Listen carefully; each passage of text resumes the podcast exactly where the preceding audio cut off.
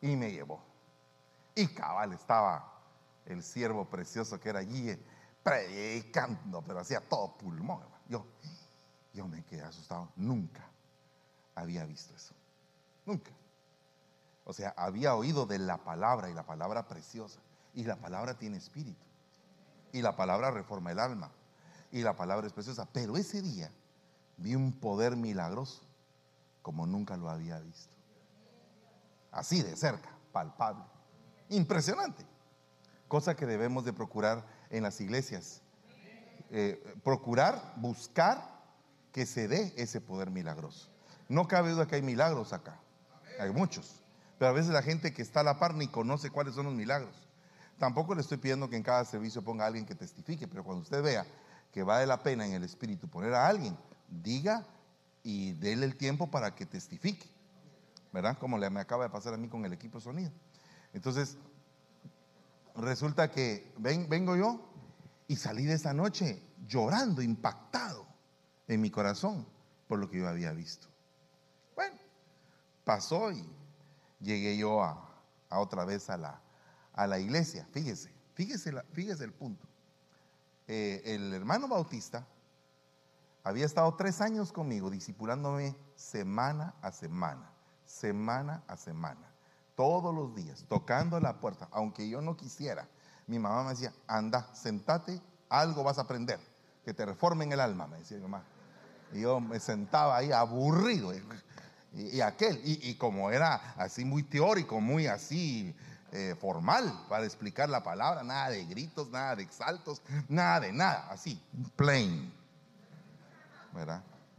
Eh, Abraham engendró a Isaac, Isaac a Jacob, Jacob a Judá, Judá, y, y, yo acostumbrado al tropical room, usted, de una noche de tropical y aquel con Judá, Abraham y todos. Yo no quería saber ni quién era Abraham ese día. Pero así se estuvo tres años. Todos los sábados, todos los, no, perdón, todos los domingos era. Todos los domingos en la mañana. Bueno, en eso se manifiestan los chamucos y todo y el relajo. Y en eso empecé a ver un programa en la televisión que decían que esas cosas existían. Ese programa se llamaba Confía solo en el Señor. Entonces yo miraba eso, que habían demonios, que habían esto. Entonces dije yo, algo tiene que estar pasando. Entonces ahí aparecía al final que uno tenía que ir a determinada iglesia. A determinar a las oficinas del programa, perdón. Primero a las oficinas del programa. Entonces fui a las oficinas del programa con la persona que estaba enchamucada. ¿va? Yo era, ya, yo era el jefe del hogar porque yo era el, supuestamente espiritual y llevaba a toda mi familia enchamucada. Entonces toqué y le dije, mire hermano, me, recuerdo que me atendió el hermano Daniel Arriaga. Entonces, mire hermano Daniel, eh, mucho gusto, que Dios te bendiga hermano. Así una voz de evangelista, así, de aquellos ya macizos, que uno dice, este sabe ni de dónde viene. Entonces me dijo, dije, fíjese que traigo a tal, y tal de mi familia, porque están endemoniados. Toda la noche estuve yo liberando. Ya yo sentía, me sentía allí. Estuve toda la noche. Porque fíjense que el demonio se manifestó esa noche. Pero como todos veníamos del catolicismo y yo eh, es bautista, mi mamá católica, eh, los demás endemoniados y yo reprendiendo. Eh, pero entonces mi mamá, como no sabía, entonces mi mamá empezó a decir, en el nombre San Miguel Arcángel te vas fuera. Y yo, decía, mamá, no es San Miguel, le es Jesús. No, no, no, también San Miguel me oye a mí también. Y ya era un relajo entre mi mamá y todo. Ya aparecíamos los bomberos voluntarios y los bomberos municipales cuando cae aquel herido y se empiezan a pegar a ver quién se lleva al muerto y el otro se está muriendo. Así, así estaba yo. Total, de que al día siguiente yo los llevé encaminaditos al canal y mire, aquí están estos. Entonces el hombre se me queda viendo. Eh, no los voy a atender a ellos primero, te voy a atender a ti. ¿A mí? Sí, a, ti. Ok, entonces entré. Cuando entré, ya, ya, ya me empecé a afligir, pero dije yo, tal vez me va a dar algunas instrucciones para yo poder ver qué hago. Entonces entró a la oficinita, al cuartito donde todos hemos entrado. Aquí el endemoniado también eres tú, me dijo. Así. Yo soy endemoniado. Sí. ¿Estás endemoniado? Ah, no muchito se lo creo. Total, sentate ahí, voy a orar por ti. Y empezó a orar. Cuando nomás empezó a orar, iba al suelo y ya no supe nada. El que, el que tomó el control ahí fue el chamuco en ese momento. Hasta que el chamuco salió. Al rato salí yo así todo, con el pelo parado, como, como que me habían arrastrado. Siguiente, next. Y entraron los demás y todos los demás fuimos liberados. Entonces al final yo también salí todo. Entonces, ¿cuántos te sacaron a vos? A yo ni sé, le dije, pero yo solo sé que no sé nada. Pero la cosa es de que algo pasó ese día. Había avanzado un montón. Por un milagro del Señor. Y entonces así empezó mi caminar. Y yo me pongo a pensar que ese día, precisamente cuando yo estaba en el proceso de liberación, yo dije, voy a llamar a los pentecostales para que me ayuden a liberar, aunque sea que venga alguien a ayudarme. ¿Verdad? Porque como estaba acostumbrado a una persona que por tres años me había estado discipulando y me había dado atención VIP, ¿verdad? Porque me habían dado atención VIP. Entonces yo dije, los otros también me van a, a dar atención VIP. Pero los otros no me dieron atención VIP. Me dijo el hermano que me contestó, ate y ligue, hermano. Ate y ligue. ¿Y eso qué es? Ate y ligue, ate y ligue. Ahorita no lo puedo atender, estoy atendiendo a otro endemoniado aquí. Ahí nos vemos, pum. Ate y ligue, ¿y eso qué es? Tengo que atar, que, yo nunca había oído de, ligar, ¿Qué, ¿qué, es ligar? Saber qué es eso. O sea, encima de eso, uno no conoce el, lenguaje, ¿va? No, no sabe uno, ate y ligue. Total de que ya le conté el resto, ¿verdad? Pero es bien tremendo que mientras que aquellos me habían dado una buena atención, los otros me, no me tomaron en cuenta. ¿Mm? ¿Qué debemos de hacer nosotros? ¿Somos de los unos o somos de los otros? Pues fíjese que de eso le quiero hablar porque yo creo que estamos viviendo un momento muy peligroso en la iglesia. En toda la iglesia en general. Y es el hecho de que la gente va a la iglesia, se sienta, escucha, el pastor predica, y muchas veces tanto el que predica como el que escucha, todos están en el canal emocional y no están en el canal espiritual. Y eso ha ido tomando cada vez una fuerza tan grande que la gente prefiere mejor un, un día donde el pastor pegue de gritos a poderse sentar a realmente escudriñar la palabra. No estoy diciendo que los gritos sean malos. Estoy diciendo que muchas veces la gente prefiere el grito porque se considera como que el grito tiene algo. Y a veces lo tiene y a veces no lo tiene porque la misma Biblia habla de puras griterías que no conducen a nada. Entonces, el tema del día de hoy se llama la democracia, el último gobierno. Fíjese lo que dice este, este eh, párrafo de un periódico muy famoso. Ya no vivimos en una democracia, vivimos en una democracia en la que las emociones mandan más que las mayorías y los sentimientos cuentan más que la razón. Cuantos más fuertes sean, eh, son tus sentimientos, más fácil los transformas en indignación y más influyente eres. Fíjate que qué tremendo porque todo se está guiando casi por emoción. Usted puede ver algunas de las redes sociales más importantes y manejan de una manera bien tremenda la emoción. Un día dije, yo quiero un par de zapatos. Dios mío, no ha parado de salirme zapatos en el, eh, eh, cada vez que veo el, asunto. Y zapatos de una forma, zapatos de otra, zapatos de otra. Y como que quieren ver de qué forma quieres comprar zapatos. ¿Verdad?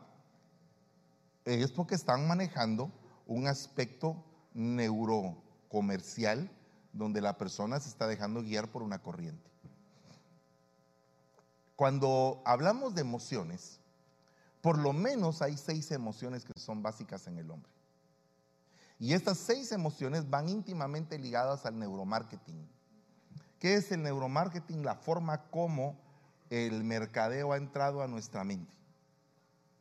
Pero yo no le quiero hablar del mercadeo de la venta de zapatos, ni tampoco de la venta de joyas. Le quiero hablar del mercadeo que muchas veces usan las iglesias para poder vender un producto. Eso es algo bien tremendo. Porque nosotros no podemos dejar de ser emocionales. Usted no puede ni yo tampoco, porque eso, las emociones van ligadas al alma.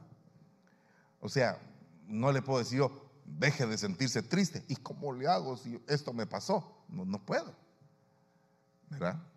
Entonces, dentro de las emociones más importantes hay seis. El asco, el miedo, la sorpresa, la alegría, el enfado o la ira o el enojo, la tristeza. Hay muchas más, pero estas son las que muchas veces utilizan la gente que manipula. Le voy a poner un ejemplo. El asco nos produce rechazo a aquellos que tenemos delante.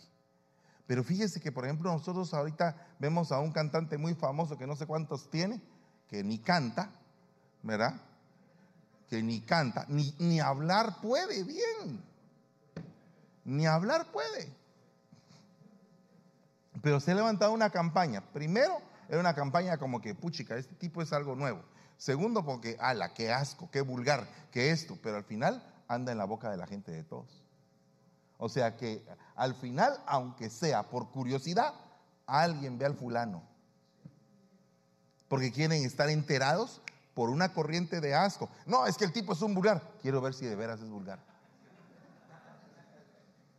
Eh, lo que pasa es que el tipo dice el pastor que no sabe hablar. Quiero ver que no dice olor, sino que dice olor. Que no dice perfume, dice perfume. ¿Verdad? Entonces, ok, perfecto. El asco está siendo utilizado para atraer masas. ¿Se da usted cuenta? De igual manera el miedo. Tenemos, tendemos hacia la protección. El miedo produce respuestas adaptativas y soluciones al problema de la supervivencia. Uno dice, ¿por qué en esa iglesia nadie se va? Porque el pastor los ha condenado de que si se van, se van al séptimo infierno. Que el diablo va a hacer un pincho con ellos, que les va a echar jugo de naranja ahí abajo y los va a estar asando. Entonces nadie se quiere mover. Aunque se los esté llevando el río, porque los tienen bien atados por el miedo. ¿Se da usted cuenta como una manipulación? Le voy a contar qué era lo que hacía la iglesia tradicional en los tiempos de la Edad Media antes de que se levantara Martín Lutero. Manejaba el miedo. Si no dan ustedes dinero para las indulgencias, sus parientes van a estar asándose como chicharrón el puro diablo los va a tener asándose. Y salían, unos dibujos así del, del, infierno y toda la gente, ay no, quiero sacar a mi tío, quiero sacar a mi padrino, quiero sacar a mi compadre, a todo, y todo el mundo dando y dando y dando. ¿Por qué? Porque así evitaban el infierno para la familia. Una manipulación. De ahí tenemos el factor sorpresa, ¿verdad? Que ayuda la sorpresa ayuda a orientarnos frente a una nueva situación, pero si nosotros utilizamos la sorpresa para manipular, ¿verdad?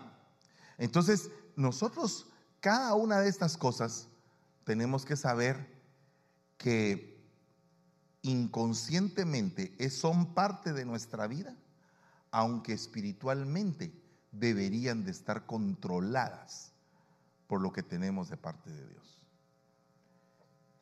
El rey Usías, enojado, agarró el incensario y le cayó lepra en la frente, porque estaba enojado, haciendo cosas del altar. La tristeza también es un medio para poderse aprovechar de la gente. De cuando están tristes. Una persona triste está más vulnerable. Puede penetrar más fácilmente al corazón. Bueno, entonces, fíjese que me parece algo bien interesante lo que dice el libro de Isaías 3.4. Les daré muchachos por príncipes y niños caprichosos gobernarán sobre ellos. ¿Qué dice usted esto? Mire, yo no sé si usted ha visto al presidente de Venezuela, pero a mí me parece que él es un niñote así como caprichoso. La patria bolivariana y todo. A mí me parece eso. Yo me estoy metiendo en política, pero me parece un niño caprichoso. Y de igual manera muchos gobernantes a nivel mundial se están dejando guiar por emociones y toman decisiones por emociones. Entonces la emoción viene a ser un crato, un poder. Hemocrato, un gobernador. Crato es gobernador. Entonces eh, la emoción gobierna, un hemocrato. Y entonces hay gente que está en los puestos más importantes de las iglesias y son niños caprichudos. A eso ya no le gustó. ¿Verdad? Porque eh, eh, eh, en los gobiernos del mundo se ve eso. Pero qué terrible es que en la iglesia esté pasando eso. Eso es delicado. Porque entonces yo me pongo a pensar, Señor, ¿cuántos estaremos en esa situación? Eh, ¿Usted se incluye, hermano? Pues de plano que me incluyo porque en algún área eh, no he de estar todavía evolucionado. Y si no me incluyo, qué clavo, ¿verdad? Porque ni modo que solamente usted lo va a dejar en el paquete. Tenemos que incluirnos, porque el mensaje es para todos. Entonces, fíjese que aquí hay cuatro cosas importantes. La primera dice que es la palabra Nahar, que significa muchacho de la edad de la infancia hasta la adolescencia. O sea que hay, hay eh, ministros que en su edad cronológica ya están viejos, pero parecen adolescentes. Es lo que está diciendo ahí. También significa sirviente, muchacha, similar, cortesano, criada. Un muchacho, un muchacho es el que está gobernando. Ahora, fíjese que esta palabra zar, zar significa gobernador, caudillo, cabeza, jefe, comandante, comisario. Entonces, si así están las cabezas, ¿cómo estará el pueblo? Si nosotros tenemos un área caprichuda, si nosotros tenemos un área poco espiritual, un área emotiva, ¿cómo estará el pueblo? ¿No le preocupa a usted eso? ¿No le preocupa a usted que el pueblo lo vea en su emoción a flor de piel? desorientado totalmente fuera de la voluntad de Dios y del Espíritu. ¿No le molestaría eso a usted? ¿Verdad? perdóneme, ¿alguna vez en algún momento la gente le ha tenido que ver sus pies de barro? ¿Qué son esos pies de barro? ¿Cuál es esa debilidad que el pueblo ve que usted no ha podido superar? Y que yo, perdóneme que diga usted, pero me estoy refiriendo a usted, pero créame que me estoy incluyendo. Esa palabra capricho, talul, encaja con vejamen, con tiranía, con escarnio. O sea, niños escarnecedores, niños caprichosos, niños tiranos, niños que cometen vejámenes son los que gobiernan al pueblo. Y después está esa palabra mashal que significa gobernar que significa apoderarse. Entonces no solamente no es solamente un gobernador común y corriente, sino que es un muchacho que se apodera de las vidas. Quiero decírselo una vez más, yo no soy su propietario. ¿Me entiende lo que le digo, verdad? Yo no soy su propietario, usted tiene vida porque Dios se la dio. Pero el problema es que a nivel emocional muchas veces estamos echando humo y incienso a quien no se debe de echar. O sea, perdone, David no necesitaba cheerleaders. ¿Verdad? ¿Verdad que no necesitaba eso?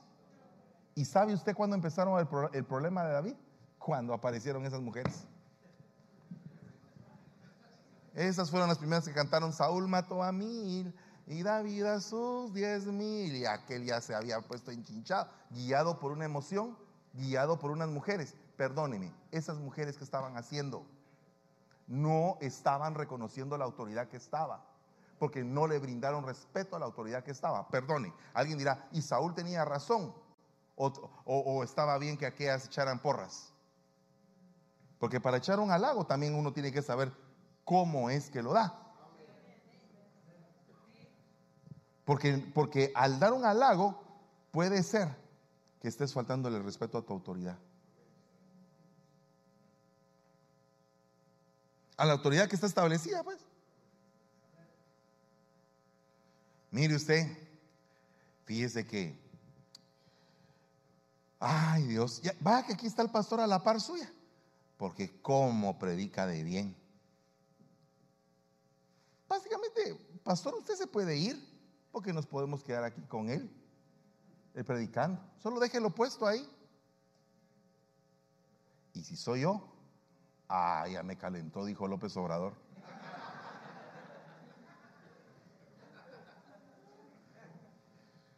¿Pero por qué? Porque la persona fue imprudente, porque no reconoció que había una autoridad. Alguien podría tener otro panorama del asunto. Porque mire, en la Biblia hay que, hay que verle todos los panoramas. Alguien podría decir, no, pero esas muchachas estaban en el espíritu reconociendo que David era más que Saúl. Se lo permito. Si usted lo quiere ver de esa manera. Pero desde mi punto de vista era impropio. Porque había una autoridad. Y si David no se atrevió a tocar al ungido de Jehová, David, el mismo David, no se atrevió a tocar al ungido de Jehová porque las mujeres tenían que afrentar al ungido de Jehová. ¿Se da cuenta? Es bien delicado eso. Entonces, mire, pues, mire lo que dice acá. Entonces el rey David dijo a toda la asamblea: Mi hijo Salomón, el único que Dios ha escogido. Fíjese, eh, eh, a veces no le ponemos sentido a las palabras porque se dicen, ¿verdad? ¿Qué es mi único el que Él ha escogido? Es que no hay otro. Hay uno solo para esa labor. El asunto es que cuando se maneja la potestad del usurpador, el usurpador quiere tomar el puesto inmediatamente de lo que otro tiene por delegación. El usurpador en este caso vendría a ser Adonías. El usurpador era Absalón. ¿Me entiende? O sea, querían apoderarse del reino cuando ellos no habían sido escogidos. Entonces uno tiene que saber que Dios escoge y que Dios no se guía por emociones. Dios ve lo interno del corazón. Amén. Entonces, oiga lo que dice aquí. Mi hijo Salomón, el único que Dios ha escogido es a un joven, es tierno, sin experiencia, ya tenía como 40 años el hombre. Y la obra es grande, porque el templo no es para hombre, sino para el Señor Dios. Dios mío, qué tremendo, ¿verdad? Por favor, dejen en stand-by esta diapositiva. Observe y piense. Era tierno, era joven y la obra era levantar un templo. Me pregunto, ¿qué es lo que ustedes como pastores están haciendo? ¿Qué es un ministro ornamentador? ¿Qué es un ministro que constructor? ¿Qué es un que es un ben, un hijo de familia. Esa palabra ben significa constructor de un linaje, constructor de una casa. Ben, ¿verdad? No es el guapo Ben de los cuatro fantásticos, este es Ben. Así se dice en hebreo hijo, Ben. Tampoco es Ben para acá, no, porque este es Ben con B alta. El otro es B con B corta. Ben. Entonces, el constructor de un nombre es alguien que tiene la genética para establecer un linaje. Entonces, fíjese que aquí hay algo bien tremendo, porque en Deuteronomio aparece una como especie de maldición. Oiga lo que dice acá. El hombre que es tierno y muy delicado en medio de ti, se hará hostil hacia su hermano, hacia la mujer que ama, hacia el resto de sus hijos que le queden y no dará a ninguno de ellos nada de la carne de sus hijos que se comerá, ya que no le quedará nada en el asedio y en la angustia con que tu enemigo te oprimirá en todas las ciudades. Y la mujer tierna y delicada en medio tuyo, que no osaría poner la planta de su pie en tierra por ser delicada y tierna, será hostil hacia su esposo que ama, también hacia su hijo, hacia su hija, hacia la placenta que salga de su seno y hacia los hijos que dé a luz, porque se los comerá en secreto por falta de otra cosa, en el asedio y en la angustia con que tu enemigo te oprimirá en tus ciudades. ¿Por qué llegaron ahí? Porque se metieron en un gran problema. Levantaron ídolos. Ofendieron a Dios que los había sacado de Egipto. Lo dejaron de obedecer. Entonces, eh, eh, cuando se rompen los turnos, cuando hay un evangelio muy emotivo cuando las cosas en el momento del hambre, todo se destruyen. En el momento de la prueba no hay unidad. En el momento de la prueba no se levantan en un solo espíritu. ¿Se da usted cuenta? Es algo bien delicado lo que pasa. Porque se recuerda usted que Salomón era tierno. O sea que la palabra tierno viene a ser aquí una persona dulce, una persona entendida, suavecita, delicada, que podía hablar tranquilamente, que podía ser condescendiente con las cosas. Y de pronto esa persona cambia y se convierte en una persona tosca, dura, eh, fuerte, con un montón de mujeres, alejado de Dios. ¿Qué pasó con ese tierno? ¿Qué pasó con el que no tenía experiencia? ¿Qué pasó con el que levantó el templo? Porque él levantó el templo presentó un sacrificio, descendió fuego del cielo y lo respaldó el Señor. ¿Qué pasó con ese hombre después? ¿Mm? Empezó a hacer acuerdos políticos por emoción y entonces empezó a tener idolatría y el pueblo se desencadenó una gran desgracia. Entonces, nosotros ahora somos los encargados de poder empezar a ver cómo ese templo es edificado. No lo estamos edificando nosotros, eh, eh, eh, por nosotros mismos. Amén. Lo estamos edificando por el Espíritu. Pero fíjese que para levantar un templo es bien interesante que uno de los requisitos más importantes era que no hubiera sonido de martillo ¿Se da, usted, cuenta? Para levantar el templo de Salomón, una de las características más importantes es que no hubiera sonido de martillo, sino que tenía que encajar todo. Ahora, ¿por qué será? ¿Por qué será? Por favor, el baterista, ¿dónde está el baterista hoy? Así, gracias. Ah, vaya, este sí vuela. Gloria a Dios. Ok soname el bombo, soname solamente el bombo. ¿Sabes qué es el bombo? Ah? Es lo que... Eh, sí, exactamente. Va, pero ahora así.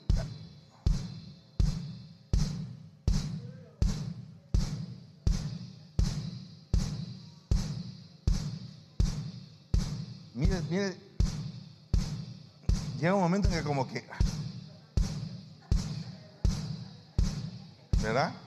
Permíteme un ratito soná el, eh, snare, pero no el snare, sino que la orilla del snare juntamente con el bombo, el tac, tac.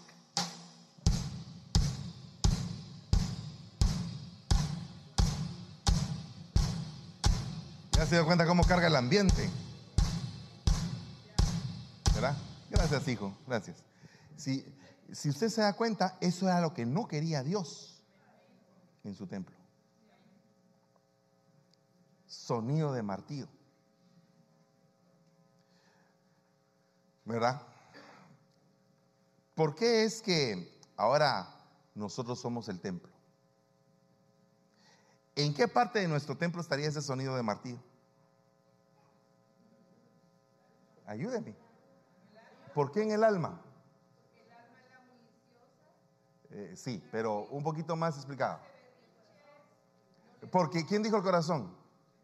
Va, porque el alma es el corazón, es el nefesh. Entonces, pone un corazón agitado. ¿Cómo se diría un corazón agitado? No, hombre, ese no está agitado, ese está marchando. Una, una persona que está agitada es una persona que está... no, pero rítmico, más rítmico, más rítmico. Así se ve el corazón de muchos cuando están enojados, cuando están sobresaltados. Pero imagínense ustedes todos los corazones así, que están alterados. Mi hijo, mi mujer, mi suegra, ay, la bancarrota, ay, eh, el carro, la aseguranza. Ya. ¿Dónde está Génesis? Génesis. ¿Estaba por aquí Génesis? Canta la canción que estábamos cantando, la, la que, la última. Gracias. Esa es otra que vuela. Me gusta eso. Entonces, mire, pues, fíjese bien lo que vamos a hacer. Vamos a ver si, si ustedes dos son hermanos. Mire, pues. Vos sos la persona que viene, bueno, vos no vos, la batería, representa a la persona que viene agitada. Y aquella va a cantar, y vamos a ver si, vamos a ver si se puede. Ese canto, el último que estábamos tocando. ¿Verdad? Cantando. Pero vos en el ritmo del corazón agitado. Fíjese, fíjese, fíjese, fíjese cómo es la cosa.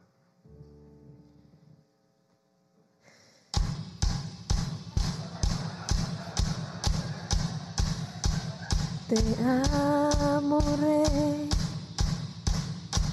y levanto mi voz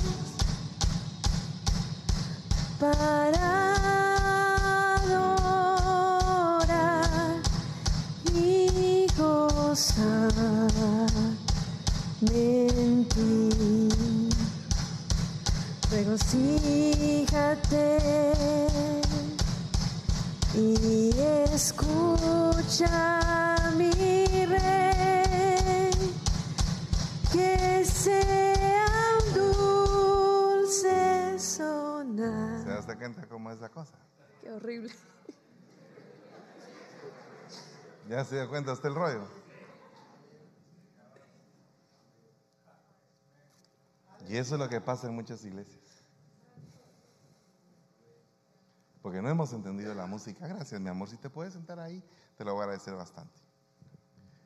Entonces dice acá, ¿qué acuerdo tiene el templo de Dios con los ídolos? ¿Cuál es el acuerdo? Porque nosotros somos el templo del Dios vivo. Como Dios dijo, habitaré en ellos. Andaré entre ellos. Seré su Dios y ellos serán mi pueblo.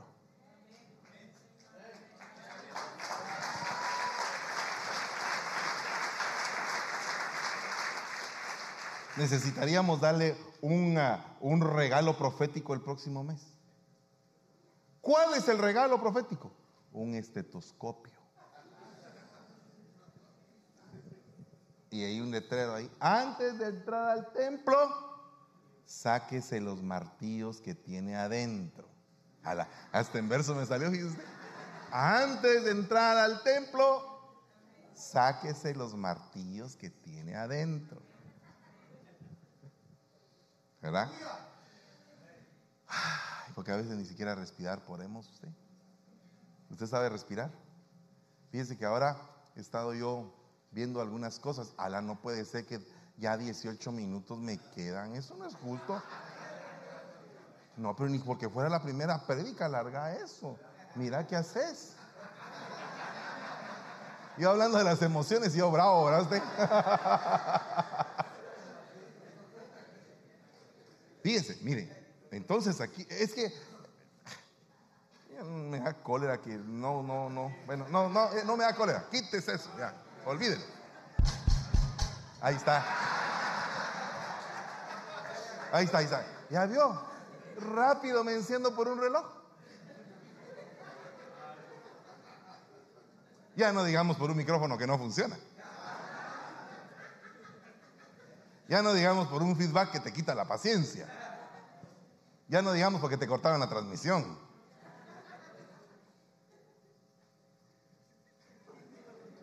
¿Verdad? Tremendo, ¿verdad? Pero entonces no tenemos que sentir, hermano. Sí, pero tenemos que saber gobernar a ese martillo interno que tenemos. ¿Cuántos vinieron con el martillo haciendo mucha bulla hoy en la mañana? No se lo pregunto, ¿verdad? Eso es profético. Mire, no te vas a ir todavía a sentarte a tu lugar. Yo sé que tenés frío, pues si quieres te puedes estar por aquí. Mira, tenés frío, pollito. Eso también es parte de la emoción.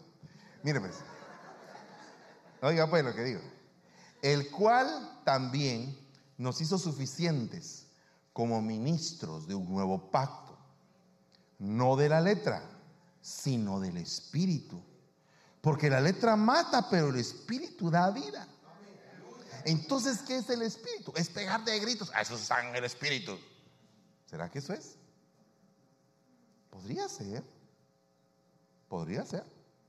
En la Biblia hay testimonio de que algunos estaban con voz levantada y estaban en el espíritu. ¿Verdad? Pero dice también en la Biblia, entrarás a tu lugar íntimo en lo secreto. Y ahí hablarás con el Señor en lo secreto. Ni modo que vas a estar en lo secreto. Señor, que te pedo. Tal vez no. ¿Se da usted cuenta de lo que estoy diciendo? No estoy desvirtuando ni una cosa ni la otra. Estoy diciendo que lo hagan en el espíritu, no por emoción.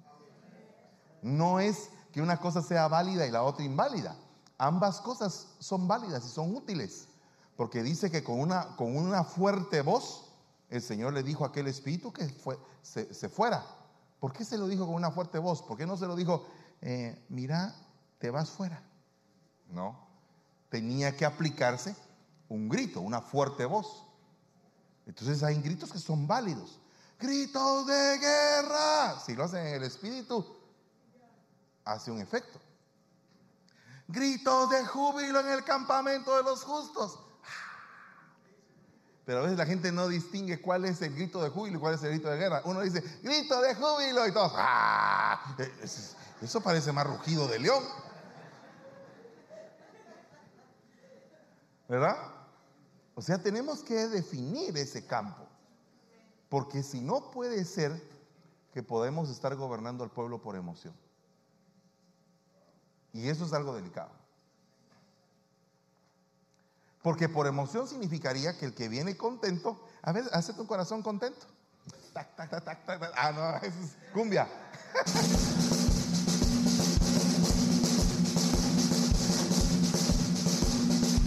Un corazón bailable.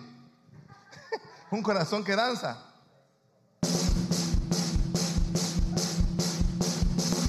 Entonces, la alabanza es algo espiritual que tiene que poner a todos los corazones en la sintonía de Dios.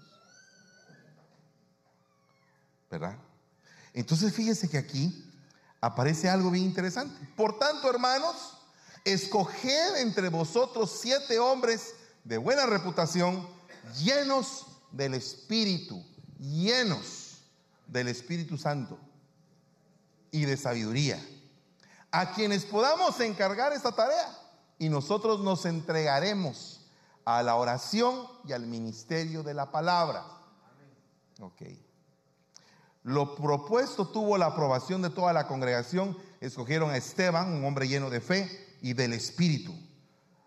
A Felipe, a Prócoro, a Nicanor, a Timón, que no es el de el Rey León, a Pármenas y a Nicolás, un prosélito de Antioquía, a los cuales presentaron ante los apóstoles y después de orar pusieron sus manos sobre ellos.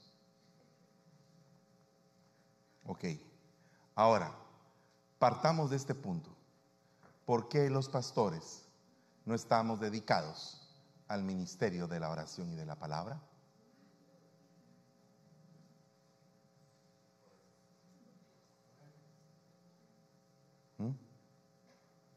¿Cuánto lee usted? ¿Cuánto ora usted? ¿Cuánto se prepara usted? ¿Cómo saca un tema?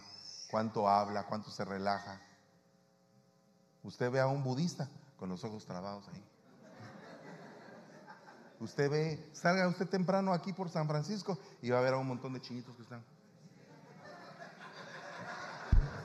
enfocados. ¿no? Y todos así. ¿Y usted cómo está el corazón atribulado? Va trabajo, va en el bar, regresa y viendo el Facebook y ahí dice, y Judas se ahorcó.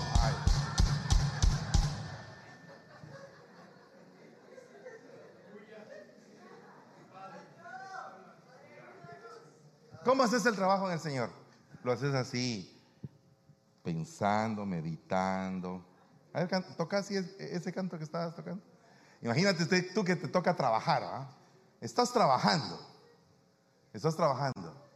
Y en el momento en que estás trabajando, empiezas a decir, te amo, Rey. Y levanto mi voz para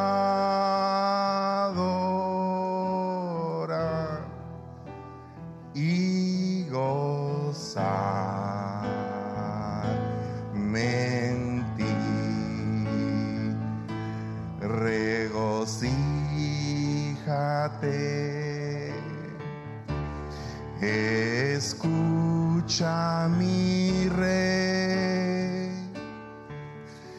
que sea un dulce sonar para ti. ¡Hala, qué lindo es! Y usted está trabajando, usted está contento, está feliz. A veces es necesario volver al primer amor. No a veces, es necesario volver al primer amor. ¿Por qué no te has entregado al ministerio de la oración y de la palabra? Te tienen que ver todos que estás orando. Te tienen que ver hincado ahí todos. El pastor está orando. ¿O será que tú estás continuamente en una charla con el Señor diciéndole, papito, esto es lo que está pasando? Eh, tu, eh, tu corazón está acelerado. Papito, mira lo que me está pasando. Y estás hablando con Él.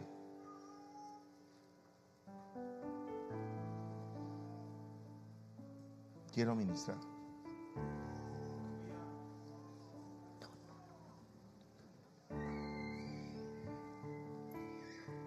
Necesitas gente a tu alrededor que no anden contigo por emoción,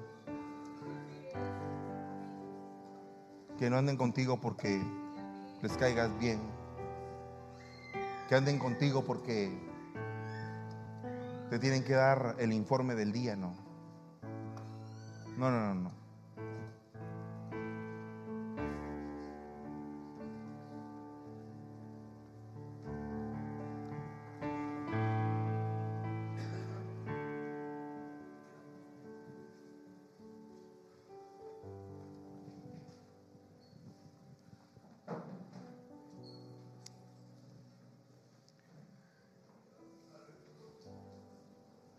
No es porque te den el informe del día. Muchas veces el informe del día te aparta de la oración y de la palabra. Y a veces has estado escuchando más informes del día que el informe de Dios. ¿Me entiendes? Y si tú tienes el deseo de venir al frente, puedes venir aquí al frente y decirle, Señor, yo quiero entregar estas cosas que me tienen alterado el corazón y que no me dejan respirar.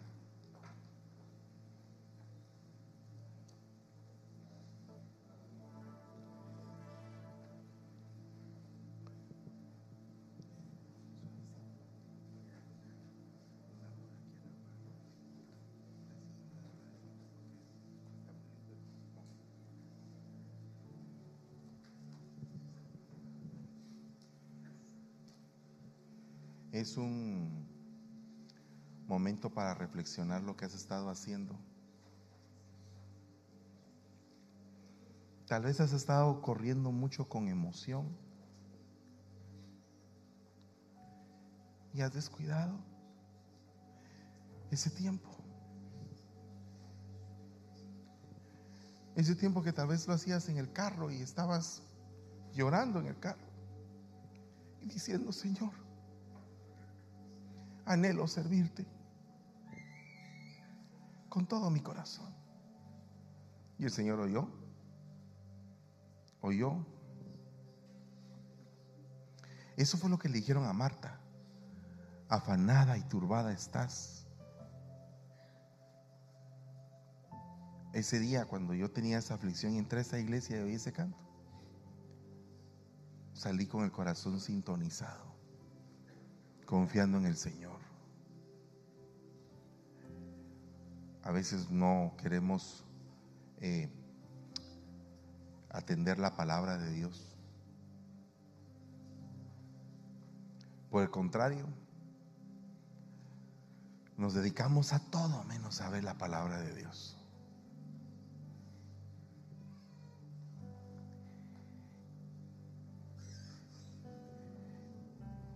Y te dice el Señor en esta mañana, entrégame tu tiempo. Entrégame tu tiempo. Hoy vengo arrancando todo tipo de carga de tu servicio.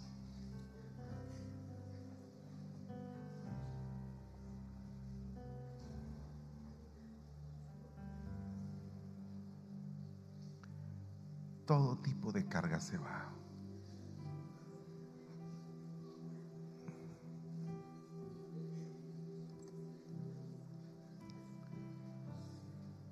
Bendice tu corazón y dile, alma mía, bendice al Señor.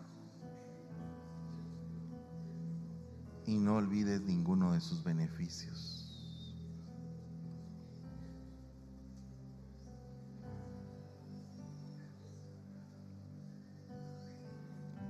Que sea como ese canto.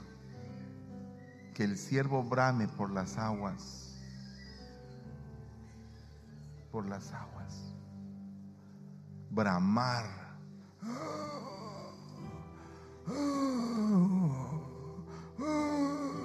Pidiendo agua. Necesito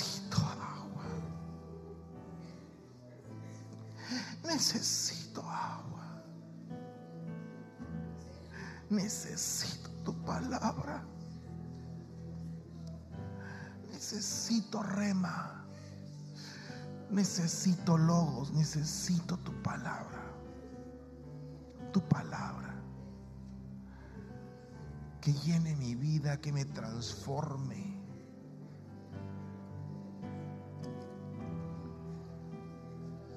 Que me llene.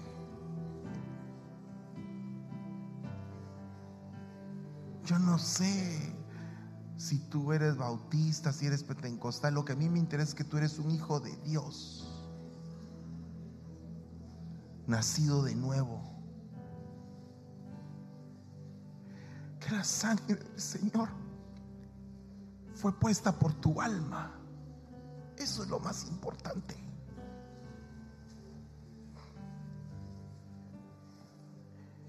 Ya después vendrán otras cosas.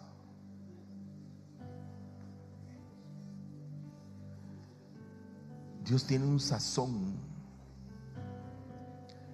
un sazón para este último tiempo y es que si el Señor tenía de servidor a Nabucodonosor, ¿qué tenemos que estar nosotros cuestionando quién es el servidor de Dios? Contrariamente, a cada quien el Señor va a juzgar. Que no sea en ti hallado un corazón perverso que quiera alejarte o alejarse del Señor. Pasa tu corazón, pasa tu corazón. En medio de la prueba, pasa tu corazón. Yo te bendigo en el nombre de Jesús.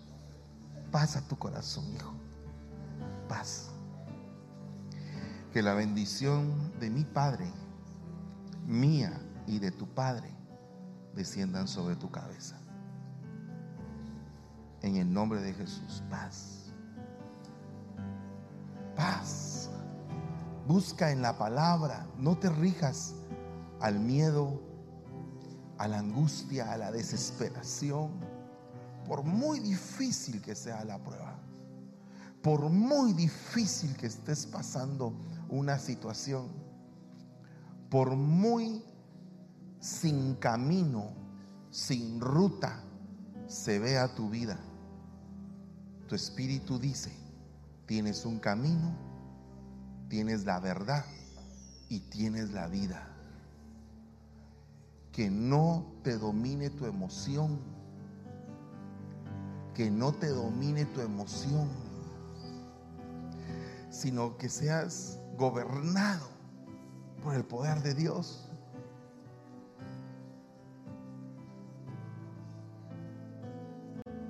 Que no sea tu vida vendida como que fueras mercadería manipulado, llevado de un lado a otro. No, tú eres sólido porque tus pies están puestos en la roca de tu salvación. No tienes por qué temer, hijo mío, te dice el Señor. No tienes por qué temer. Habita confiadamente. Habita confiadamente. Que sea la paz tu refugio, tu deleite. Que sea la paz, la búsqueda continua de tu alma.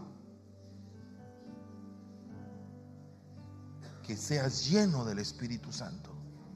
Ahora, levanta tus manos y dile, Señor, lléname. Lléname de tu Santo Espíritu. Lléname. Conmuéveme. Conmuéveme, Señor. Conmuéveme. Conmuéveme, Padre. Ten misericordia de mí. Ten misericordia de mí. Limpia, Señor, el caminar. Limpia mi corazón. Sana mis heridas. Transforma mi mirar, mi oído, mis obras delante de ti que sean justas. Fuera en el nombre de Jesús toda ansiedad. Echa fuera de mí toda ansiedad. Aparta de mí toda ira, toda contienda, Señor. En el nombre de Jesús, por favor, por favor, Señor. En el nombre de Jesús. Hija mía, así te dice el Señor.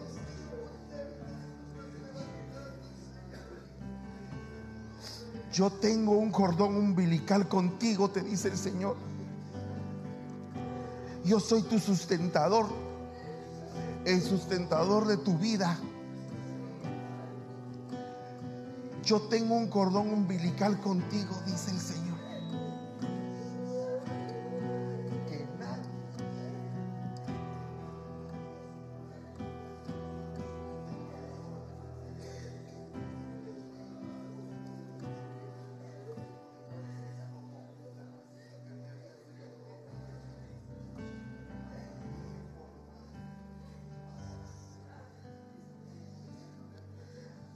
Y como el siervo brama por las aguas, así clama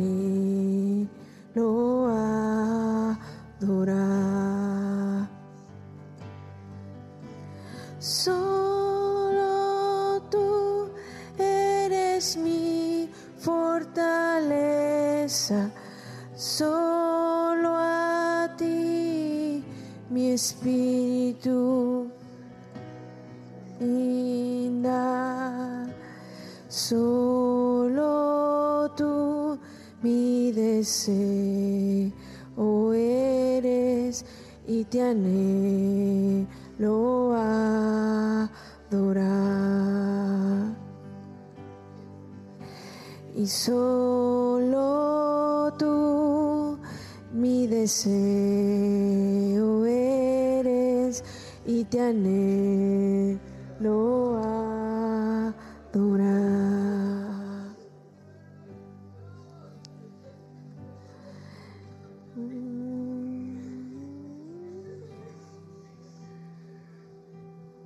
Te estoy llenando, te dice el Señor. Recíbelo. Recíbelo. Te estoy llenando, te dice el Señor. Te estoy llenando. Tu corazoncito va a latir correctamente. Va a latir confiadamente. Tu corazón va a estar revestido de paz, de amor, de gozo. En el nombre de Jesús. Y te vas a entregar a la palabra. Este es un tiempo en que nos vamos a entregar a la palabra. Nos vamos a entregar a la palabra. Se está terminando un tiempo y está empezando otro. El tiempo de tu indignación está terminando. El tiempo de la prueba está terminando. El tiempo de la prueba está terminando.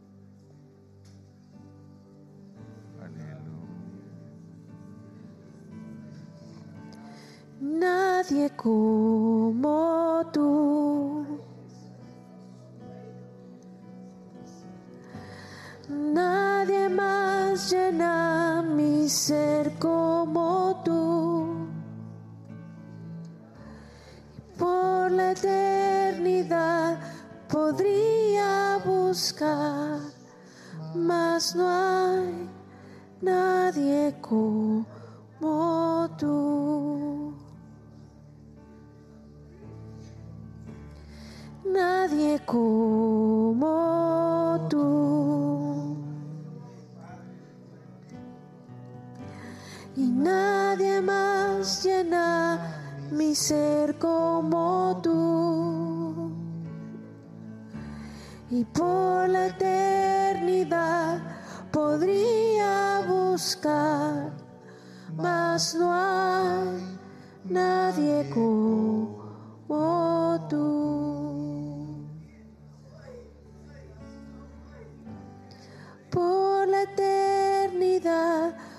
podría buscar, mas no hay nadie como tú.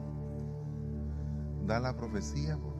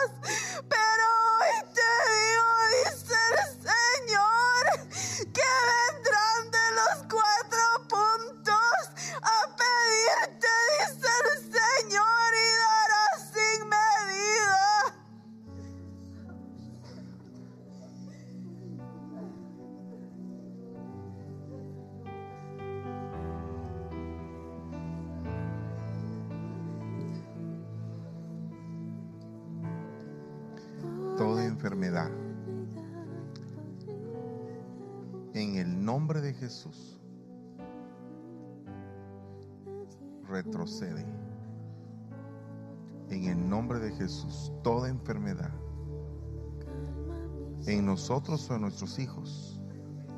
Retrocede. Retrocede. En el nombre de Jesús. En el nombre de Jesús. Toda enfermedad sea cual sea, retrocede, retrocede en el nombre de Jesús. Ahora, ahora, ahora se va. Toda enfermedad que haya sido producida por una violación en tu vientre, en tu útero, en el nombre de Jesús, es echada afuera. Todo abuso infantil, emocional, toda herida que han hecho a tu corazón a temprana edad, en el nombre de Jesús, en el nombre de Jesús desaparece el efecto. Todo cáncer, diabetes, en el nombre de Jesús, todo dolor se va, en el nombre de Jesús. Por su llaga fuimos sanados. Por su llaga fuimos sanados. Se va toda enfermedad en el nombre de Jesús. Ahora mismo, ahora mismo, ahora mismo se va toda enfermedad. Ahora mismo desaparece, desaparece en el nombre de Jesús. Desaparece en el nombre de Jesús. En el nombre poderoso de Jesús. En el nombre de Jesús. Declaramos más que vencedores por medio del Señor. Declaramos más que vencedores en Cristo Jesús. En el nombre de Jesús. Gracias te damos, Señor. Amén. Y amén. Gloria a Dios. Vamos a continuar con este mensaje. Eh, Pueden sentarse un momentito. Eh, no, hoy no va a haber un segundo turno de alabanza. Eh, los hermanos, bueno, no hermanos, sino que los, eh, los de la cafetería tuvieron un problema que se les ah, levantó la, la carpa. Entonces están haciendo su boda aquí a la par. ¿Ah? Sí, los del restaurante. Los del restaurante están sin la carpa. Entonces nos pidieron favor de estar en este lugar. Ellos siempre nos han ayudado a nosotros. Entonces, por eso es que los quiero mantener un poquito calladitos, ¿verdad? Pero yo creo que se oye bien allá atrás, ¿verdad? Vale, gloria a Dios. Eh, vamos a orar por las ofrendas y por los diezmos. Y yo le voy a pedir que esta parte de la prédica, eh, aunque me lleve un poco de más tiempo, como no va a haber alabanza, le voy a pedir que sí trate la manera de, de recibirla lo más profundo posible, porque yo creo que hoy se va a dar una gran liberación. Amén. Gloria a Dios. Eh, ¿Quién le toca las ofrendas a mí? Ah, al hermano Noé Minas. Gloria a Dios. Oscar Noé. Oscar Noé Minas. Cuando terminemos no vamos a salir por aquí, sino que vamos a salir aquí recto, en la puerta de atrás. Ahí atrás hay una puerta, no sé si usted la había visto. Una puerta bien bonita de madera. Eh, ahí, por ahí vamos a salir. ¿Verdad? Amén. Gloria a Dios.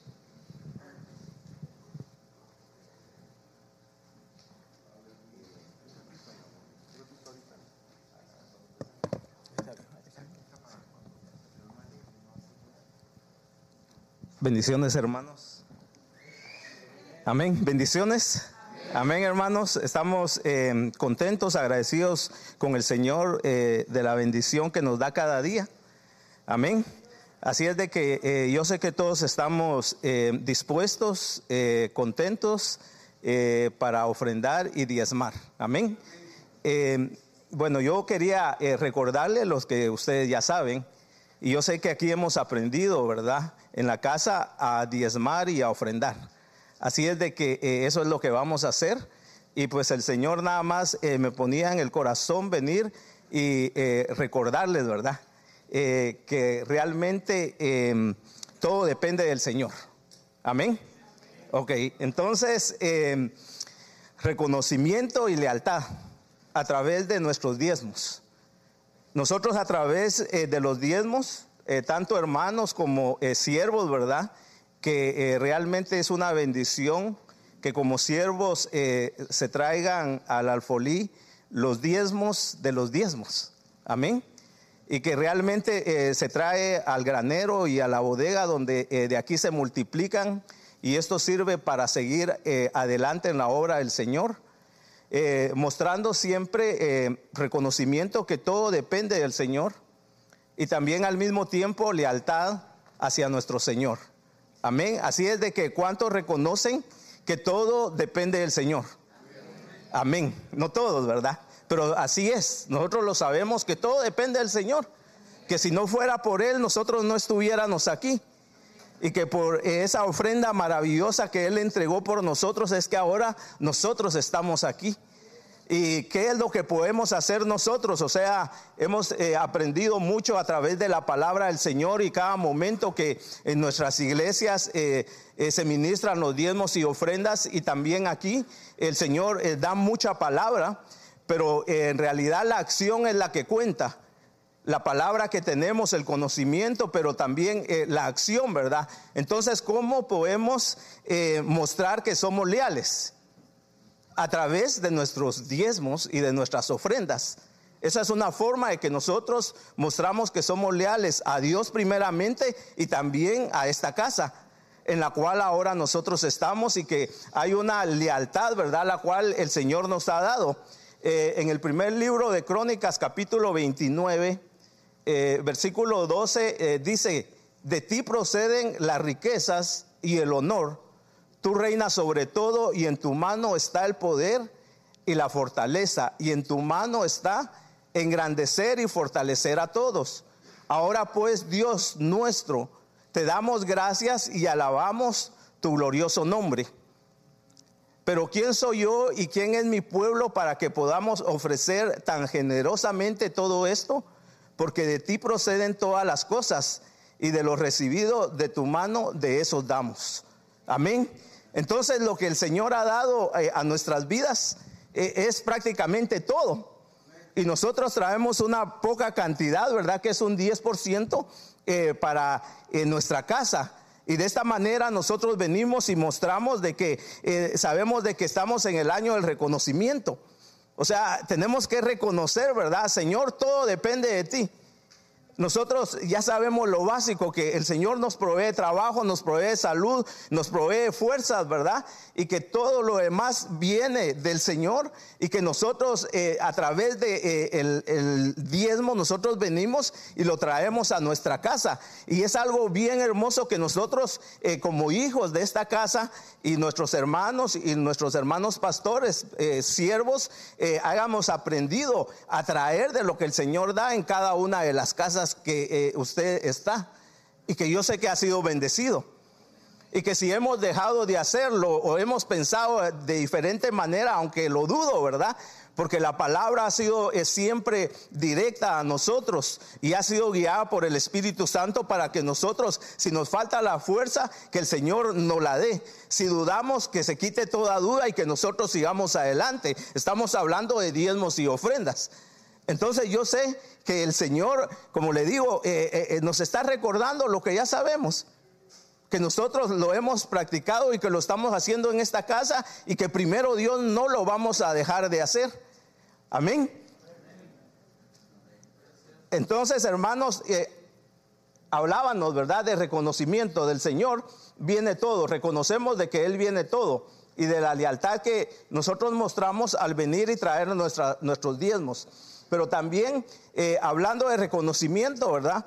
El Señor lo sabe todo. Y nosotros sabemos que nosotros eh, esperamos, ¿verdad?, de Dios todo. Eh, ¿Cuántos quieren ser reconocidos por el hombre aquí? ¿Algunos, ¿no? No, ninguno.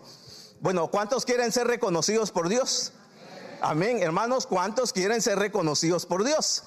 Amén. Todos queremos ser reconocidos por Dios. Entonces, eh, realmente el Señor conoce el corazón de cada uno de nosotros. Él sabe, ¿verdad?, cómo venimos nosotros y traemos nuestras ofrendas. Eh, hablamos de diezmos y de ofrendas. Entonces Él sabe cómo traemos nuestras ofrendas y dice que tenemos que traer nuestras ofrendas ¿cómo? Amén. Así que alegres, hermanos. Por favor. Yo sé que todos estamos em, controlando nuestras emociones. ¿Verdad? Porque la palabra nos, habla, nos fortalece, ¿verdad? Porque la necesitamos. Amén. Así es de que en lo que son las ofrendas, el Señor siempre eh, daba instrucciones, o sea, Jesús daba instrucciones a los discípulos.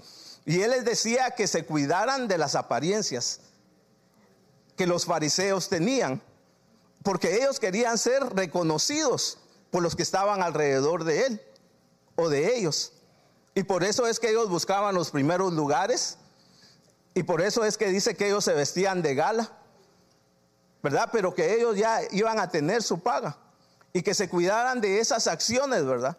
Entonces, cuando miramos lo que son las ofrendas, también eh, Lucas capítulo 21 eh, eh, nos habla y dice que Jesús levantando la vista vio a los ricos que echaban sus ofrendas en el arca del tesoro.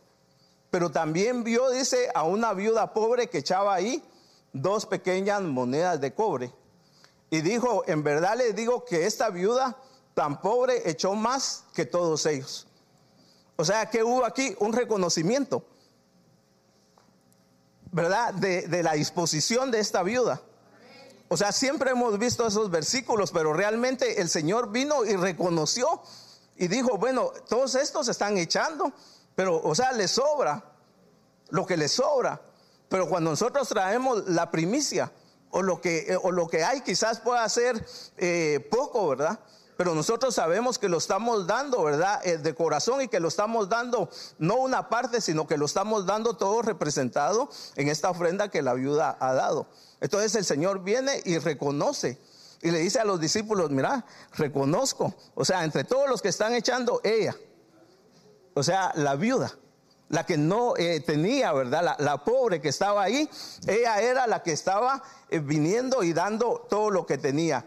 Porque todos ellos echaron en la ofrenda de lo que les sobra, pero ella de su pobreza echó todo lo que tenía. Entonces, hermanos, el reconocimiento viene de parte del Señor. Y el Señor nos ha bendecido. Y pidámosle al Señor que nuestro corazón siempre esté eh, alegre y dispuesto para poder ofrendar y diezmar con alegría y, de corazón. Y que si hay algo que el Señor no lo quite, y que nosotros podamos eh, también transmitir eh, a, aquellos que están en las congregaciones, porque esto es aprendido. A todos nos han enseñado y a todos quizás nos ha costado. Y no sé si todavía les cuesta o nos cuesta a algunos, ¿verdad? Pero el Señor está haciendo la obra en nosotros. Así que hermanos, eh, felicidades a todos por sus diezmos y ofrendas, ¿verdad? Que el Señor nos permite que traigamos a esta casa. Amén. Así es de que vamos a orar y los hermanos con el alfolí van a pasar recogiendo los diezmos y ofrendas. Si se pone de pie, por favor. Padre Celestial, Señor bendito, gracias te damos, Señor. Alabamos y glorificamos tu santo nombre, Señor. De ti proviene todo, Padre Santo.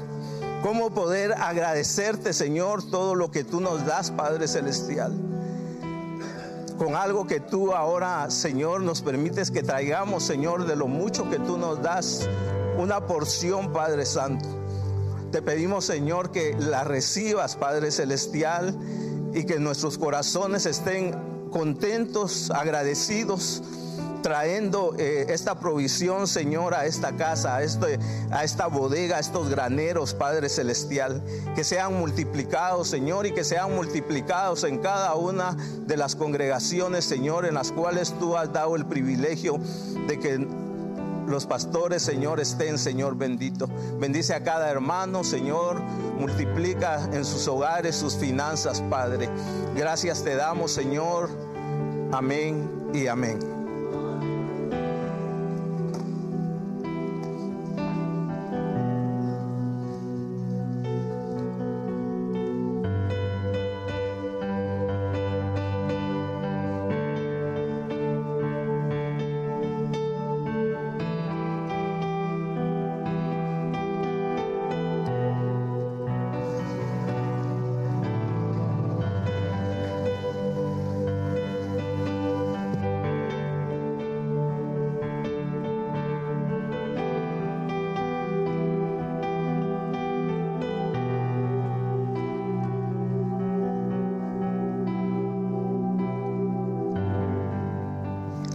Hermanos, así eh, calladitos, ¿verdad? Tenemos que dar los anuncios también.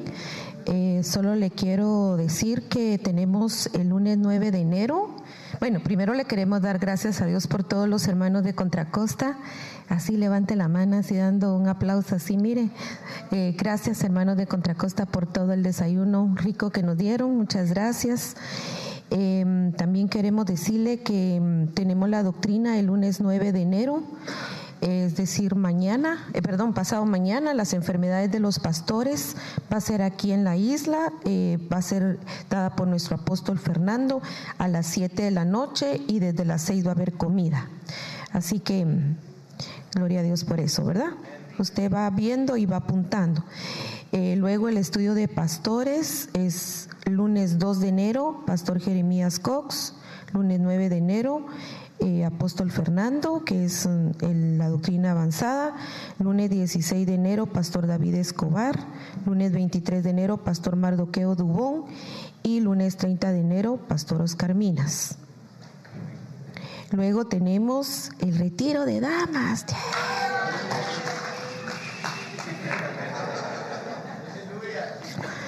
Ha sido una bendición extraordinaria, hermanos. Estamos impactados con todo lo que el Señor está haciendo. Quiero decirle que vamos a seguir avanzando en la registración. Todavía tenemos habitaciones.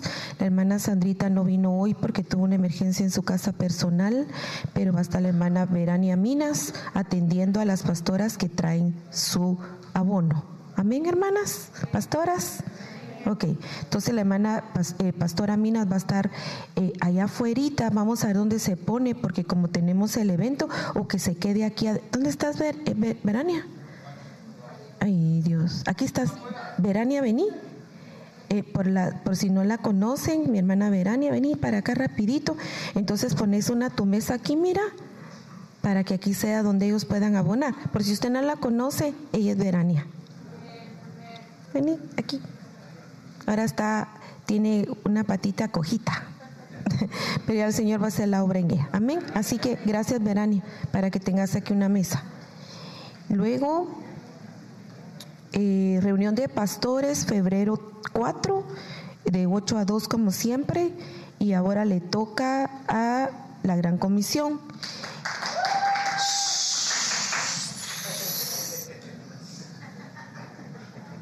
Entonces, eh, a la Gran Comisión le toca el desayuno, servidores la Gran Comisión, intercesión David Córdoba, Josué Cartagena, diezmos y ofrenda, Josué Cartagena. Yo sé que se emociona, mis, yo soy igual que ustedes, hermano, no se preocupe, soy de su equipo, pero ahora nos tenemos que callar.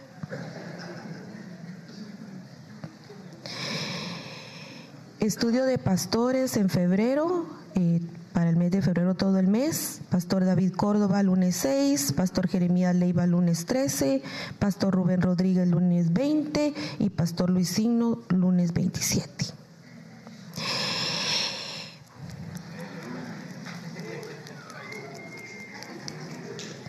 Bueno, lástima que no podemos gritar. Porque se vale gritar, ¿eh?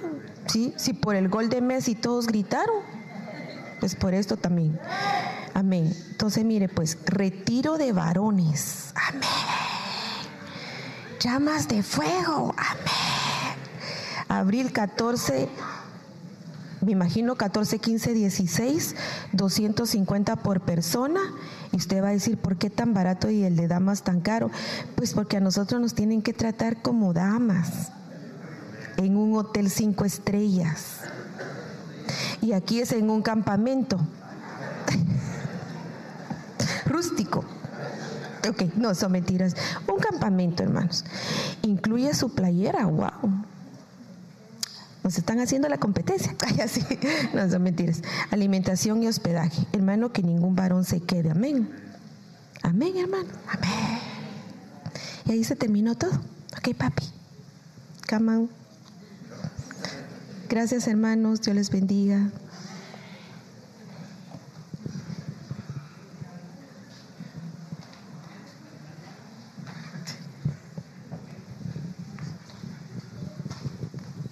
Aleluya. Dios les bendiga.